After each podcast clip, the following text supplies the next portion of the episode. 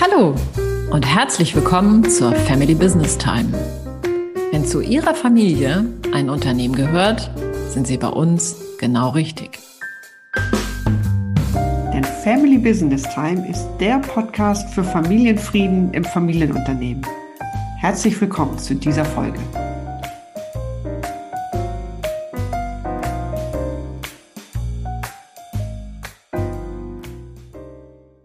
In unserer heutigen Episode geht es um Systemwandel. Nachfolge ist weiblich. Eigentlich vielleicht sogar um Systembruch oder das Sprengen von Systemgrenzen. Meine Kollegin Dr. Daniela Jeckel-Wurze erlebt in ihrer Arbeit täglich sehr mutige und kluge Frauen, die die Herausforderung der Nachfolge in Familienunternehmen angehen und den Betrieb in die Zukunft führen. Und was diese Systemsprengerinnen motiviert und befördert auf ihrem Weg an die Spitze, darüber sprechen wir in diesem Interview. Mein Name ist Susanne Dahnke und gemeinsam mit meiner Kollegin Carola Jungwirth begleiten wir Sie dabei, Ihre Familie und Ihr Unternehmen sicher in die Zukunft zu führen und dabei den Familienfrieden zu bewahren. Ja, herzlich willkommen, liebe Daniela. Ich freue mich, dass du heute dabei bist. Hallo, ich freue mich auch. Vielen Dank für ja, die Einladung. Sehr gerne. Und ich springe mal direkt ins Thema. Du sagst ja, in den deutschen Chefetagen begegnet man öfter einem Thomas oder einem Michael als einer Frau im Top-Management. Ich erlebe dich ja nun inzwischen seit einigen Jahren und muss ehrlich sagen, ich bewundere deinen unermüdlichen Einsatz für dieses Thema, für das Thema Frauen in der Unternehmensnachfolge. Und ich bin dir total verbunden und auch super dankbar dafür, dass du dieses Thema immer weiter vorantreibst. Denn hier geht's ja, und das ist ja anders als im Coaching, nicht nur um ganz individuelle Fragestellungen, sondern tatsächlich um eine Veränderung der Haltung und der Denke auch in unserem Gesellschaftssystem. Und bevor wir jetzt da näher einsteigen, wäre meine Bitte, stell dich doch einmal vor, damit unsere Hörerinnen überhaupt wissen, mit wem wir es heute zu tun haben. Ja, das mache ich total gern. Daniela Jäckel-Wurzer ist mein Name, das haben wir jetzt schon einmal gehört. Ich bin äh, Coach und Beraterin für Unternehmerfamilien seit über 15 Jahren. Ganz speziell äh, begleite ich ähm, Unternehmerinnen, also Nachfolgerinnen auf ihrem Weg ins Familienunternehmen. Ähm, dabei ist so mein, mein Rahmen ist der systemische Ansatz. Ich habe eine Ausbildung als systemischer Coach und das ist auch ähm, die Methodik, mit der ich gerne arbeite und komme beruflich gesehen aus der Soziologie. Ähm, da hat mich das Thema getroffen, so muss ich es formulieren. Nicht ich habe es getroffen, sondern es hat mich getroffen, indem ich damals ähm, eine Promotion geschrieben habe zu dem Thema Frauen in Familienunternehmen. Ähm, das ist schon etwas länger her, aber es hat mich nicht mehr losgelassen. Mhm. Ähm, und seitdem mache ich ganz viele Dinge, die mit diesem Thema zusammenhängen, wie so ein buntes kleines Netzwerk. Ähm, ich schreibe Bücher zu dem Thema, ähm, bin ab und zu mal ein Research Fellow, also ich äh, forsche an, an, Universitäten und lehre an Universitäten ähm, zu dem Thema. Wir gemeinsam, liebe Susanne, haben ja Peer Groups, wo wir junge Unternehmerinnen ähm, vernetzen und begleiten auf ihren Wegen. Mhm. Ähm, genau, und diese Dinge ähm, ähm, tue ich aus Überzeugung, weil ich glaube, erstens ist es wichtig, sich weiterzuentwickeln mit den Frauen, weil seit zehn Jahren hat das Thema richtig Fahrt aufgenommen und das verändert sich ganz stark. Die Unternehmen verändern sich natürlich, aber auch die Frauen. Und da ist es immer so ein bisschen für mich wichtig, am, am äh, Zahn der Zeit zu bleiben und zu verstehen, wo stehen wir denn, was ist denn das nächste äh, Richtung Zukunft, was wir machen. Privat ähm, lebe ich hier in Nürnberg. Ich sitze auch gerade hier in meinem schönen Büro und habe ähm, äh, ein, also hab zwei kleine Kinder. Das heißt, ich weiß auch aus eigener Erfahrung, wie es ist, jeden Tag Systemgrenzen zu überwinden und zwischen Beruf und Familie ähm, zu pendeln. Das mache ich sehr gern und mit Leidenschaft. Genau. Ähm, ja, das ist das zu mir, mhm. wie, wie ich arbeite und lebe. Danke, Daniela. Ja, du lebst, wovon du sprichst und Richtig. wofür du stehst. Ja, sehr schön, sehr authentisch erlebe ich das. Ja, vielleicht lass uns als erstes einen Blick auf die gesellschaftlichen Aspekte der weiblichen Nachfolge werfen und dann schauen wir mal auf das Individuelle. Hm, vielleicht magst du uns mal so die Hintergründe beschreiben dafür, dass es heute eigentlich noch immer nicht selbstverständlich ist, dass Frauen in die Nachfolge in ihren Familienunternehmen eintreten. Ja, gerne. Also ähm, das, was wir da erleben, ist natürlich ein, ich will fast sagen, gesellschaftliches Problem, äh, was wir vor allem in Deutschland haben. Ne? Die Thomasse und Michael, das habe nicht ich gesagt, das hat die Albright-Studie ähm, herausgefunden, als sie in die Vorstandsetagen unserer deutschen Unternehmen geschaut hat. Und auch ich beobachte immer, wie ist denn der Fortschritt, weil ich bin ja in so einem kleinen Universum unterwegs, wo ich sehr viele tolle Frauen erlebe, die in Führung gehen, die Unternehmen leiten, ähm, die sehr selbstbestimmt einfach ihren Weg finden. Und dann gucke ich in die Studien, wie zum Beispiel World Economic Forum, die immer jedes Jahr einmal untersuchen, wie ist denn das weltweit mit der Gleichstellung und stelle fest, so ein Mist in Deutschland geht es irgendwie nicht voran, sondern teilweise sogar Schritte wieder zurück. Und das liegt, äh, glaube ich, an sehr vielen auch strukturellen Gegebenheiten, die wir hier leben. Ähm, Dinge wie zum Beispiel ähm, die äh, Ehegattensplitting in der Steuer, ne, wo es ganz klar belohnt wird, wenn die Frau ist ja meistens äh, weniger verdient, aber auch ähm, an so, solchen Dingen wie Elternzeit, wie ist die verteilt? Ganz klar wird gesagt, der Mann soll nur zwei, die Frau soll zwölf. In der Praxis, das weiß ich, es ganz viele Paare, die es anders leben. Aber wenn einfach vom, von unserer Gesellschaft ganz klar ausgewiesen wird über solche Strukturen, ähm, dass keine Gleichstellung stattfinden soll, dann leben halt viele auch genau das. Ne? Und deswegen kommen wir in Sachen Gleichstellung nicht so gut voran, wie es sein könnte. Ne? Die Frauen sind immer noch hauptverantwortlich für diese Care-Arbeit. In unserer Studie haben wir gesehen, wenn eine Nachfolgerin führt, dann macht die trotzdem 63 Prozent dieser Care-Arbeit. Fragt man dagegen einen Nachfolger, der macht 30. Ne? Da mhm. greifen ganz andere Unterstützungssysteme und eine ganz andere ähm, Haltung zu diesem Thema.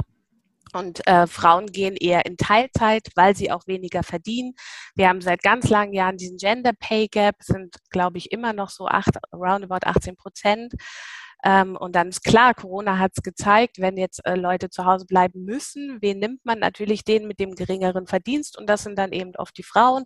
Also da könnte ich jetzt ewig weiterreden. Ich glaube, alle Hörerinnen und Hörer verstehen, was gerade gemeint ist.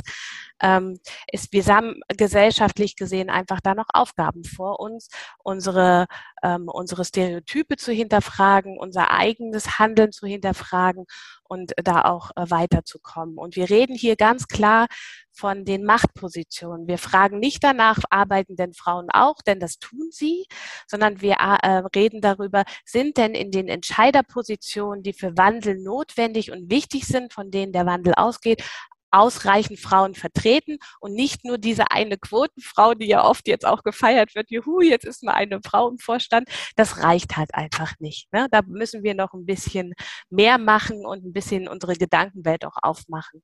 Mhm. Danke. Das finde ich, hast du sehr plastisch dargestellt. Und man könnte ja nun meinen, dass es kaum Frauen gibt, die diesen Weg nun dann beschreiten, weil das eben das System noch so darstellt, wie du das eben ähm, ausgemalt hast. Aber es gibt sie ja, die Frauen, die gut ausgebildet sind und ganz motiviert ihren Weg gehen und die vielleicht sogar als Allgemeinmedizinerin eine Gießerei führen. Mhm. Und wir beide können ja beide aus unserem Nachfolgecoaching und aus den Peer Groups sagen, dass die richtig gute Arbeit machen, diese Frauen. Die sind erfolgreich und zukunftsfähig. Wie ist da deine Erfahrung? Magst du davon ein bisschen schildern?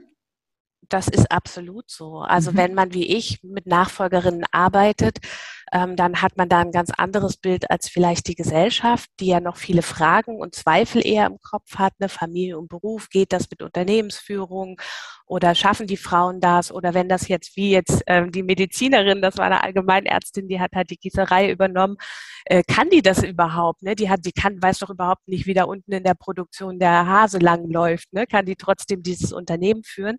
Und das hat meine Arbeit ähm, ganz deutlich gezeigt und die Arbeit vieler aller bestimmt auch. Ja, das geht, ne? weil wir uns da oben ja in der Management-Ebene bewegen. Und da geht es darum, Mitarbeiter mitzunehmen, Zukunftsvisionen zu entwickeln, das Unternehmen zu strukturieren. Ähm, und vor allen Dingen ist es auch so, und das ist ganz wichtig, das, was die jungen Frauen da machen in der Nachfolge, ist sehr, sehr eng an den Wünschen und Bedürfnissen, die junge, die die junge Generation hat, wenn sie in ein Unternehmen kommt. Ne? Ist also genau das, was man tut, wenn man Arbeitskräfte zu sich holen will und auch halten will, wenn man sein Unternehmen als Arbeitgeber mag Marke stark machen möchte. Ne? Mhm. Mitbestimmung fördern, Teilung fördern, Verantwortung abgeben und so weiter und so weiter.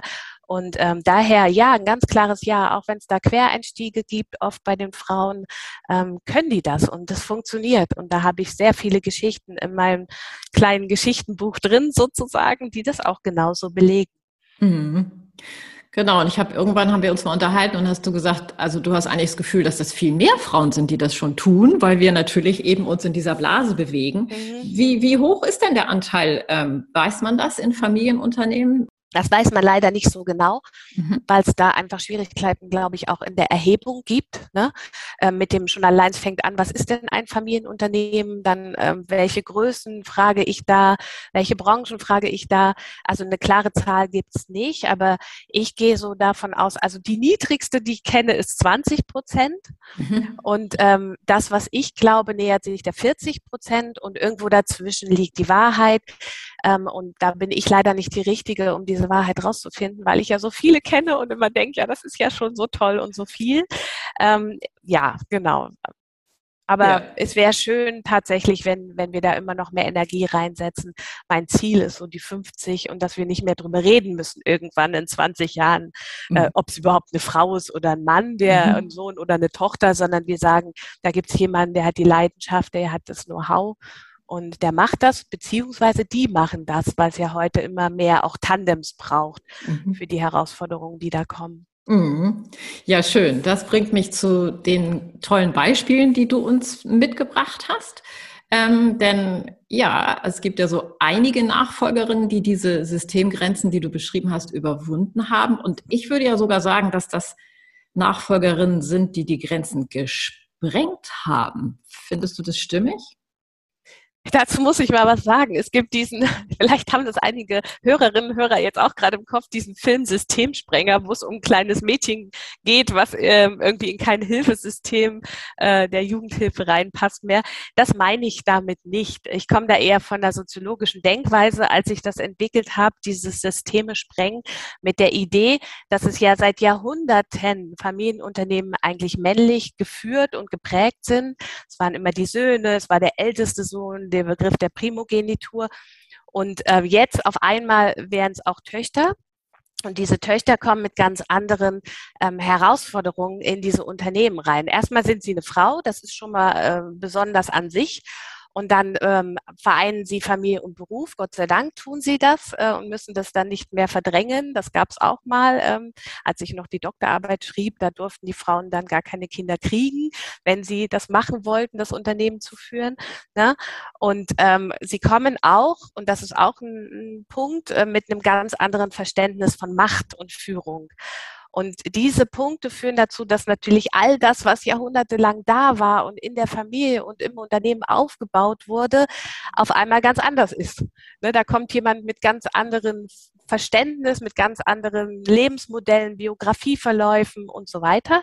Ähm, und deswegen nenne ich das Systeme sprengen, weil dann muss es ganz automatisch so sein, dass ähm, ich sage immer die Lego-Steine in eine Box und einmal schütteln, ne? muss ganz automatisch so sein, dass es anders wird. Dann entstehen einfach Räume der Gestaltung, weil eben nicht der Vater ist so, äh, nee, der Sohn ist so macht wie der Vater, und das ähm, genau System wird einfach einmal kräftig durchgerüttelt, was aber sehr positiv ist und was auch was ist, worum es in Nachfolge sowieso geht. Ne? Das ist eigentlich der Auftrag jeder Nachfolgerin und jedes Nachfolgers. Einfach die Prozesse, die Strukturen, die Märkte, die Kunden einmal auf den Kopf zu stellen und zu gucken, ist das hier noch zukunftsfähig oder was will und muss ich denn verändern? Mhm. Also das heißt, Grenzen werden gesprengt, indem eigentlich nur, nicht nur, sondern die ganze, die Rahmenbedingungen des alten Systems fallen und ganz neue Rahmenbedingungen etabliert werden durch Frauen in der Nachfolge. Ähm, vielleicht magst du noch das eine oder andere Beispiel erklären. Also was ich so im Sinn habe, ist gerade, dass ja so ein Systemwandel in so einem Familienunternehmen dann, wenn der Vater das zulässt, tatsächlich von der Spitze aus erfolgt. Und das hat ja große Tragweite. Genau. Ja, und das ist auch das, wodurch es überhaupt erst wirksam werden kann, ähm, dieses System sprengen, wenn wir bei dem Wort bleiben wollen, das ist natürlich auch etwas, was am Ende nicht jeder zulassen möchte. Ne? Also es gibt ja sowieso in den Nachfolgen immer diese Herausforderung, dass der Senior loslassen kann, ne? dass er das auch akzeptieren kann, dass jetzt einiges anders wird. Und das ist, glaube ich, der Schritt eins, dass Nachfolgerinnen und ähm, ähm, Übergeber sich darüber einig werden und einen Modus finden des Vertrauens, dass sie diese Veränderungen im Prinzip auch ähm, zulassen können. Ne? Das ist immer das, worum es in erster Linie geht. Und erst dann werden diese Veränderungen nach und nach etabliert über so, wie die Tochter eben ist und wie sie führt, aber auch natürlich viel ähm, gedachte Veränderungen, dass man einfach sieht, hier, ist, wir brauchen neue, neue Kunden, neue Produkte, neue Märkte, die Produktion muss neu ausgerichtet werden oder, oder, oder, ne? Mhm. Ähm, genau. Mhm. Und, ja. Okay, und ich meine mich zu erinnern, dass du auch mal formuliert hast oder etwas bei dir gelesen habe, dass es gerade ähm, bei der Übergabe in die zweite Generation von den Vätern auf die Töchter eigentlich relativ ja, normal ist, dass die ihre Töchter im Blick haben. Anders als wenn die Väter selber schon in dritter, vierter äh, Sohn-Nachfolge sozusagen gestanden haben. Habe ich das so richtig im Kopf? Ja, das ist was, was einfach die Studien zeigen. Die Studien zeigen, dass es ähm, äh, quantitativ mehr weibliche Nachfolge gibt im Übergang von der ersten zur zweiten Generation.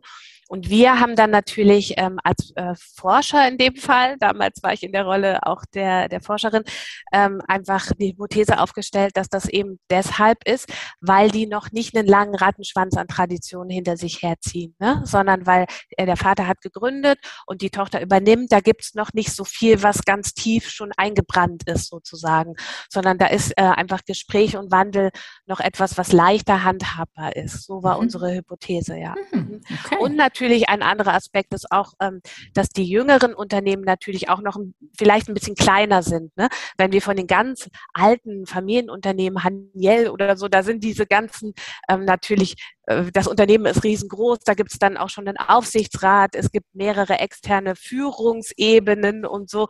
Ähm, und dann ist es auch nochmal schwieriger für die Tochter da irgendwo zu ankern und auch sich zu etablieren mit ihrem Gedankengut und mit ihrer Überzeugung. Mhm. Das sind Hypothesen, die wir damals damals getroffen haben, ja. Danke. Klingt plausibel in meinen Ohren. Ja, das fanden wir auch. ja, dann lass uns doch mal auf die einzelnen Frauen gucken. Was motiviert die denn, diesen Schritt ins Familienunternehmen zu gehen bis an die Spitze? Oft ist es so, dass die erstmal was ganz anderes machen, ne? weil es ist immer noch so ein bisschen in, in der Genetik der Familienunternehmen, dass der Sohn von sich denkt, er wird einmal und oft dann auch daraufhin studiert und so weiter, sind auch oft so Männerdomänen diese Unternehmen, ne? also so Baubranche, Produktion und solche Dinge. Und ähm, die Frauen gehen ihre eigenen Wege, studieren, was sie eben studieren wollen und dann irgendwann kommt der Punkt, wo sie in der Karriere außerhalb merken, hu, da komme ich jetzt vielleicht nicht mehr so weiter oder es ist nicht so frei gestaltbar. Manchmal ist es auch so, dass sie überlegen, will ich denn jetzt Familie gründen und sich dann denken, es ist aber schwer jetzt in meinem Karriereweg, wenn ich Kinder kriege, da komme ich da auch nicht so weiter.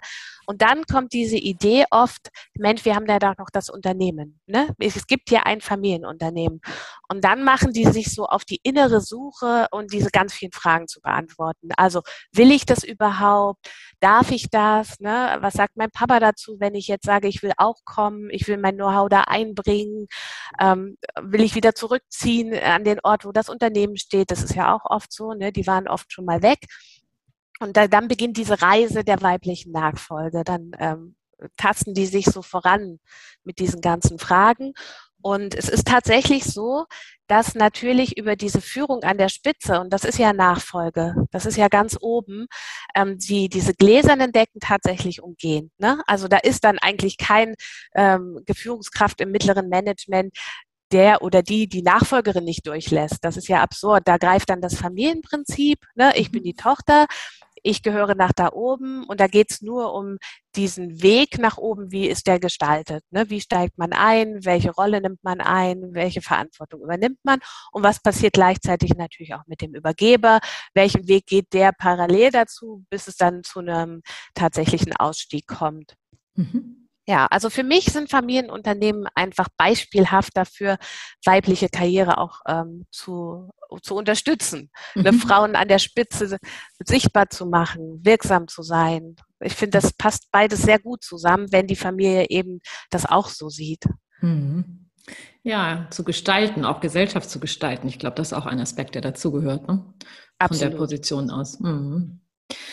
Okay, wir haben ja vorhin schon mal geguckt, dass äh, wenn dieser Schritt gegangen wird, ja die Spitze, das heißt der Senior oder die Senioren mit der Tochter gemeinsam diesen Weg gehen und sich dann ja auch bereit machen für eine Art von Systemwandel. Und da würde ich gerne noch mal genauer hingucken. Was, was ist das denn, was sich wandelt im, im Unternehmen und damit natürlich auch Ausstrahlungskraft auf das Umfeld hat? Beobachtbar ist es eben, dass da eine Frau kommt wo mhm. immer ein Mann saß. Mhm. Ähm, definitiv beobachtbar ist auch, dass Frauen einfach dieses Arbeitszeit Modell oft nicht so leben wie die Väter, ne? Mhm. auch wegen Familie und Beruf, aber manchmal auch aus dieser Überzeugung viel eher ähm, nochmal eine Ebene an Führung neben sich oder unter sich etablieren. Ne? Frauen ähm, führen gern im Tandem auch. Das höre ich hier sehr oft in der Beratung und Coaching. Ich mag aber einen Sparingspartner an meiner Seite. Ich will das nicht alleine machen. Ähm, und darüber, also die sind dann halt weniger da, geben mehr Verantwortung zum Beispiel auch ab und äh, fördern sehr viel auch so diese Frage nach Sinn und Kultur und Kommunikation und Miteinander, ähm, als es zum Beispiel vielleicht der Vater getan hat. Also das sind alles beobachtbare Dinge, die dann kommen, wenn die Frauen in die Unternehmen gehen, mhm. nach meiner Erfahrung. Mhm. Die das Unternehmen wandeln. Aber jetzt stelle ich mal die Frage, das könnten ja für Söhne genauso gelten. Das ist scheinbar nicht so. Hm, das ist eher nicht so. Ähm, erstens, weil natürlich ja diese Herausforderung für die Söhne nicht besteht. Ne? Also ich habe ja gesagt, 30 Prozent der Care-Arbeit oder Familienarbeit übernehmen Söhne. Da bleibt natürlich sehr viel mehr Raum für das Unternehmertum sozusagen, sich dem zu widmen. Das ist das eine. Ähm, und zum anderen haben Söhne, finde ich, ähm, ein anderes Verhältnis zur Macht. Ähm, mhm. ne? Also Macht ist für Männer ja immer noch diese typischen Statussymbole, das Sagen zu haben, auch hat viel mit Geld zu tun sozusagen. Und wenn wir Frauen nach Macht fragen, dann geht es eher um Sinn, um Gemeinwohl, um einen kulturellen Wandel, um ich will meine Fußstapfen hier irgendwo hinterlassen, aber in einer sehr sinnbezogenen Form sozusagen. Ich will was Gutes tun, ne? ich will äh, was Gutes für die Welt tun. Das klingt jetzt ein bisschen pathetisch, aber am Ende ist das ein sehr äh, fortschrittlicher Machtbegriff auch, der da wird, ne? Mhm. weil es nicht nur um schneller, weiter, höher und viel Geld geht, sondern eben ähm, auch um das, wie leben wir denn hier in Gemeinschaft mit dem Ort, mit den Mitarbeitenden, mit der Umwelt und genau, was, was strahlt unser Unternehmen nach außen Gutes aus. Mhm. Okay, also es geht Frauen, habe ich jetzt verstanden, weniger um Macht, die Macht dazu ähm, über Dinge zu entscheiden, sondern die Macht dazu, Dinge zu tun, anzustoßen, neue genau. Sinnhaftigkeit zu entwickeln. Genau. Mhm. Die Frage, wofür nehme ich die Macht, stellen sich die Frauen. Ja. Ich habe jetzt hier diese Macht und oft haben Frauen gar keinen so direkten Bezug zur Macht, ne? dass mhm. sie sagen, ich bin der Chef an der Spitze, ähm, sondern die stellen sich eher die Frage, jetzt habe ich hier was ganz Tolles in der Hand und kann viel machen und gestalten. Wie will ich das denn nutzen? Ne? Mhm. Für etwas ja. Gutes, für etwas Besseres, für alle im Prinzip. Ja. Ja, ja, und damit stellen gerade diese Frauen ja einen ganz großen Mehrwert für nicht nur die Familie, aus der sie kommt und die sie selber vielleicht noch gründen möchte, sondern auch für die Gesellschaft da. Ne? Ja, ja, ja, Im optimalen Fall ist das so, genau. Mhm. Dieses ge berühmte Gemeinwohl auch irgendwie mit im Blick zu haben. Das machen doch tatsächlich sehr viele Nachfolgerinnen. Mhm. Also zum Beispiel habe ich jetzt eine, eine junge Frau, ähm, die ist, äh, ist gerade, nee, jetzt ist sie eingestiegen. gab zwei Jahre vorher die, die, Überlegungsprozess, will ich und wie mache ich das und so.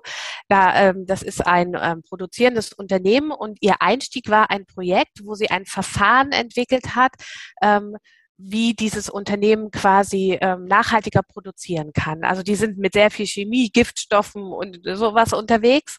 Ähm, und äh, ihre Auftrag war, da eine nachhaltigere Produktionsform zu finden. So ist sie eingestiegen zum Beispiel. Ne? Und das ist natürlich wahnsinnig zukunftsfähig auch und wahnsinnig, ähm, ja, im, im Sinne der, im Zeichen der Zeit. Mhm. Genau. Mhm. Jetzt erlebe ich in meinen Coachings eigentlich immer, vor allen Dingen von Frauen, die Fragestellung, äh, kann ich das eigentlich und wollen meine Eltern das eigentlich und ist es erlaubt, irgendwie so eine, ja, sich sehr klein machende Haltung. Mhm. Wie, wie, wie, wie erlebst du das und wie gehst du damit um und woran liegt es vielleicht auch, dass Frauen sich immer noch so ein bisschen hm, weniger wertschätzen? Wir hinterfragen uns, glaube ich, viel mehr, als das vielleicht Männer tun. Also wir hinterfragen tatsächlich, ähm, können wir das, wollen wir das, dürfen wir das? Das sind so die Fragen, die tatsächlich Nachfolgerinnen stellen. Natürlich zum einen, äh, weil wenn ich erlebe, ähm, vielleicht erzähle ich das Beispiel, ich ähm, war mal, ähm, das war noch zur Doktorarbeitszeiten, da habe ich ein Interview mit einer ähm, Nachfolgerin geführt und sie saß mir gegenüber und an der Wand dahinter hing eine riesen Ahnreihe von Männern sozusagen, ne? sechs Generationen, Großväter, Ur, Ur, Urgroßväter und die guckten ganz streng aus diesen Bildern heraus. Und das letzte Bild war sie als junge Frau, lächelnd, geradeaus guckend als Porträt. Und da ist mir nochmal dieser Musterbruch total bildlich geworden, dass ich dachte, ja, das ist jetzt irgendwie was, was ganz anderes. Aber wenn sie auf diese Männer guckt, nehmen wir mal ihr Bild, das, ne, und sie guckt da drauf, dann ist es für mich ganz fast sehr gut greifbar, dass sie sich als erstes die Frage stellt, oh Gott, bin ich hier überhaupt richtig? Ich mhm. als Frau, darf ich das überhaupt machen? Ne? Mhm. Ne? Darf ich hier führen, wo da fünf Männer, äh, ältere Herren quasi im Anzug äh, neben mir hängen? Und wie passt das mit meinem Leben zusammen? Ne? Mhm. Also kann ich dann trotzdem Kinder haben? Viele haben, viele Frauen haben sich zumindest damals auch noch die Frage gestellt, darf ich überhaupt heiraten? Weil es ja oft so war auch, dass die Schwiegersöhne dann auf den Chefsesseln gelandet sind. Mhm. Wenn ich da meine Macht verteidigen will als junge Frau, was mein Stuhl ist, dann stellt man sich natürlich die Frage, wie viele Männer hole ich denn dann noch an Bord? Dann oft haben die auch nicht geheiratet. Oder mhm. diese Frau, äh, das weiß ich noch sehr eindrücklich, die hat dann doch geheiratet und zwar einen sehr viel älteren Mann und hat dann mir wirklich gesagt, ja, der hatte seine Karriere schon hinter sich. Ähm, das war nicht mehr gefährlich, dass der Ambitionen hat und auf meinen Stuhl will. Also das sind Geschichten, das muss man sich mal vorstellen. Und da ja. versteht man dann, warum Frauen zweifeln zweifeln. Ja. Der zweite Grund, warum sie, ähm, sie das sehr genau hinterfragen, ist, weil sie natürlich nicht vom Beginn von klein auf schon ähm, wussten, dass sie Nachfolgerin werden und dann auch ihre Ausbildung und ihr Studium an all das, was sie vorher gemacht haben, nicht explizit auf, den, auf das Unternehmen ausgerichtet war. Mhm. Wir nennen das Quereinsteigerin. Und dann ist natürlich auch immer dieses, kann ich das dann trotzdem machen, wenn ich doch jetzt nicht genau wie mein Vater Ingenieur bin und tüftele in der Werkstatt untenrum, mhm. sondern ich bin vielleicht BWLerin oder ich bin eben Allgemeinärztin oder was man dann eben da als Beruf hat. Ja, mhm. ja. genau. Mich triggert die ganze Zeit was an. Ich meine, wir haben ja in diesen patriarchalen Strukturen männliche Führungssysteme. Und da ist es ja für so eine Frau auch wichtig, sich Akzeptanz zu verschaffen und vielleicht nicht wie ein Abklatsch eines Mannes daherzukommen und eine ähnliche Führungshaltung zu entwickeln. Also das heißt, da ist es ja auch ganz wichtig, dass das System bereit ist, eine Frau in dieser Rolle überhaupt ja, zu akzeptieren und ihr auch Rückhalt zu geben. Diese Frage wird mir ganz oft gestellt, wie denn die Mitarbeitenden reagieren dann in dem Fall. Und ich habe bis jetzt immer, immer erlebt, dass die einfach sehr froh waren und sehr mhm. herzlich. Klar gibt es Einzelne, die dann doch mal um eine Machtposition buhlen oder sie sich in ihrem Verantwortungsbereich irgendwie angegriffen fühlen. Aber ich habe eigentlich nicht erlebt, dass aufgrund der Tatsache, dass es eine Tochter ist, die Belegschaft gesagt hat, nee, das wollen wir jetzt nicht. Ne? Klar, die wird sehr genau beobachtet und dann guckt man, was macht die denn da.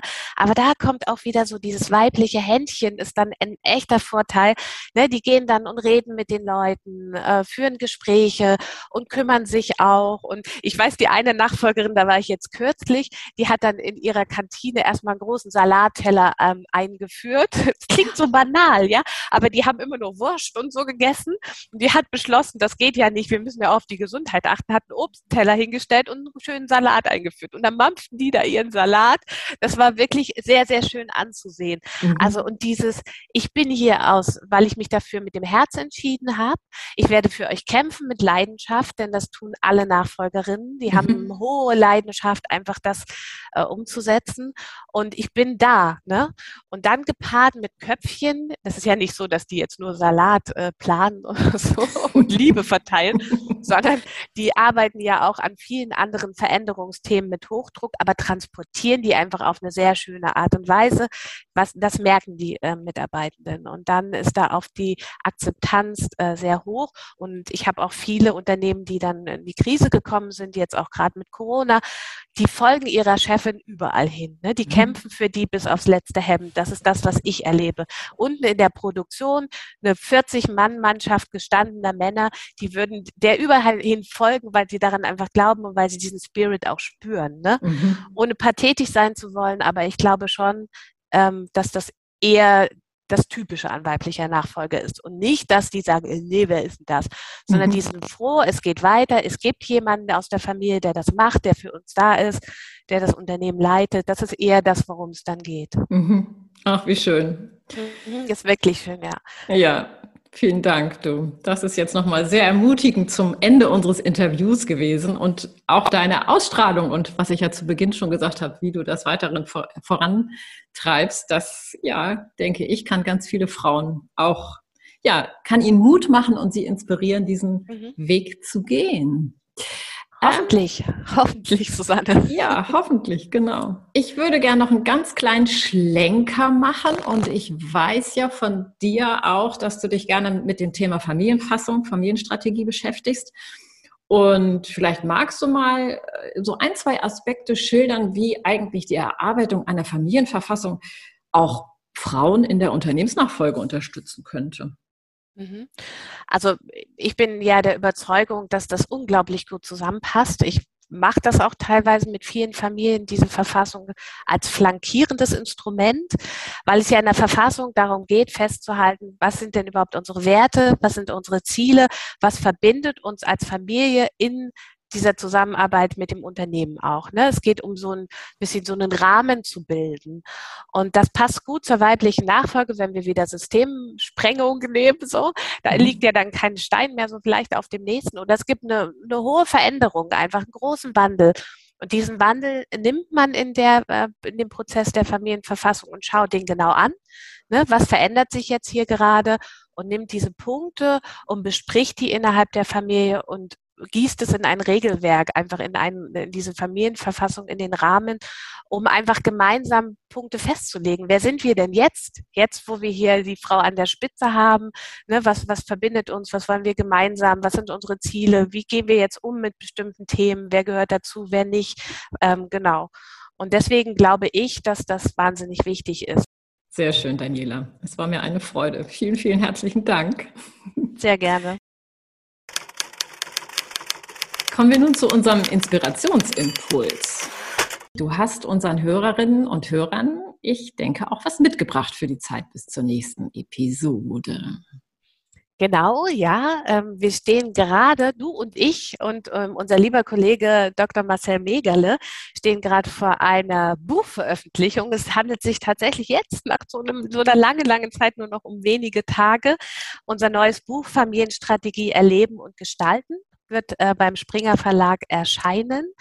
Ähm, und wir sind losgelaufen mit dem Grundgedanken, wir wollen das Thema Familienstrategie, Familienverfassung einfach auch mal mit neuen, ganz spannenden Impulsen füllen und haben dafür Experten in ihren eigenen Fachrichtungen ähm, gefragt. Das kann sein Nachfolgerinnen und Nachfolger, das kann sein ähm, Vermögensspezialisten oder Menschen, die sich mit Gemeinwohl oder mit agilen Prozessen beschäftigen, die sich mit Konflikten beschäftigen oder auch äh, mit dem Thema Narzissmus zum Beispiel. Also wir haben diese Menschen, die allein als Experten für ihr Thema stehen, gefragt ob Sie uns etwas beitragen würden aus der Sichtweise Familienverfassung äh, für unser Buch. Das heißt, da ist ein ganz spannendes Buch entstanden mit ganz vielen tollen Impulsen, Ideen, äh, auch theoretischen Ansätzen, wie Unternehmerfamilien dieses Thema Familienstrategie leben. Ja, und das Thema, was wir heute besprochen haben, das hast du ja in diesem Buch auch sehr ausführlich beschrieben. Den Link dazu stellen wir wie immer in unsere Show Notes.